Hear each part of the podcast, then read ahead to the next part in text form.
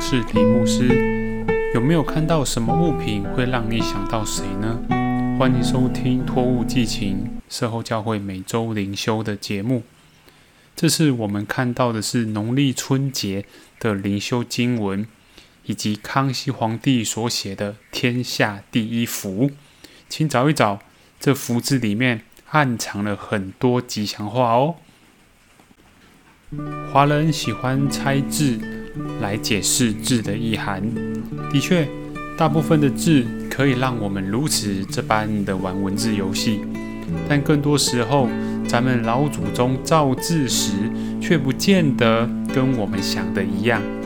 福字即是最常见的苦主之一，福字右旁的符号最常被视为一口田的合体字。所以，我们常听见的解释为：人拥有一口田，就是有福。古语有云：“有土斯有财”吗？我们先不管这句古语的原意是要讲治国要注重德性，还是后来变成劝人要有块地保值。反正福气跟田地产业画上等号就是了。基督信仰的圈子也曾经出现这样的另类解释，把福气右边的一口田与亚伯拉罕连接。简言之，为了硬要说明华人先祖造字与圣经有关，指出上帝应许赐给亚伯拉罕迦南地就是福字的造字由来。我不想花力气解释这字跟亚伯拉罕到底有什么关系了，只想分享福字的造字本意而已。在此之前，先容我推荐社后教会在农历年间的应景灵修经文。这里有福，寻找圣经里有福的人。由于华人喜欢发音与吉祥话相同或相似的动植物及物品。所以常常在艺术品上雕刻及画出这些东西来。举例来说，大门刻上五只蝙蝠，代表五福临门，长寿、富贵、康宁、浩德、善终五项福气都进到家门了。同理，单纯把十二生肖当成干支纪年符号来说，今年是寅年，也就是虎年。老虎的“虎”与“福”的发音相近，我们也应景的请兄姐在圣经里找找什么是有福。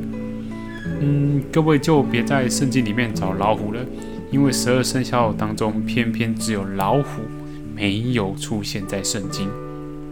我们找找圣经说的有福是什么，会发现这些直接提到有福的经文。几乎跟人得到田地或产业无太大关系。虽说诗篇六十五篇诗人说蒙上帝赐福，不过那是指土地得到甘霖滋润。整篇的主旨是人和上帝出了问题，因人得到上帝的赦免，土地也跟着得到上帝慷慨的润泽。另外。亚伯拉罕所得到的其中一个应许，的确是土地。但是上帝像他所说的：“你也要叫别人得福，地上万族要因你而得福的福，是否包括占有迦南地呢？还是我们要重视的福是亚伯拉罕献以撒没有成功？上帝说。”地上万国都必因你的后裔得福的福。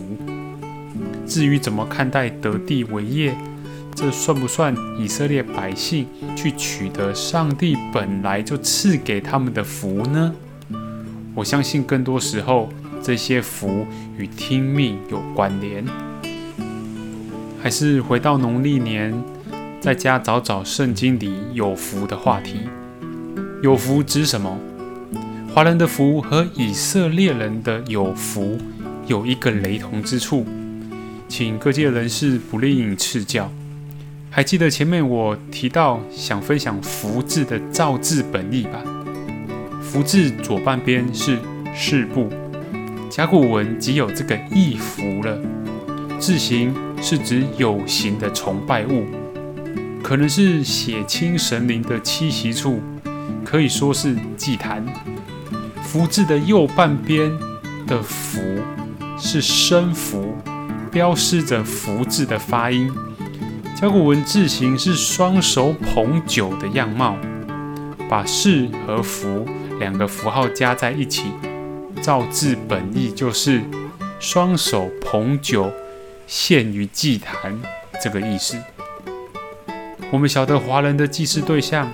与基督信仰所讲的上帝是完全不同的概念，但是有福这件事，甲骨文的造字本意与圣经的描述，双方却都一致认为人无法自己得到这些福分，只能祈求超越自己能力的神圣他者来赐予。我们基督徒则认为神圣他者是独一的上帝，我们必须与他。保持密切的关系，各位兄姐，找一找圣经里的有福吧，好帮助我们知道如何跟上帝越来越亲近，更重视自身的生活品质是否合乎上帝美好的心意。找一找这些有福的人如何与上帝有美好的关系呢？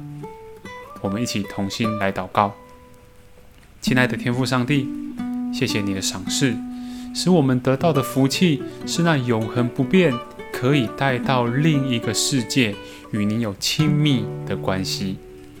愿我们爱您，渴慕认识您，胜过您所示的福。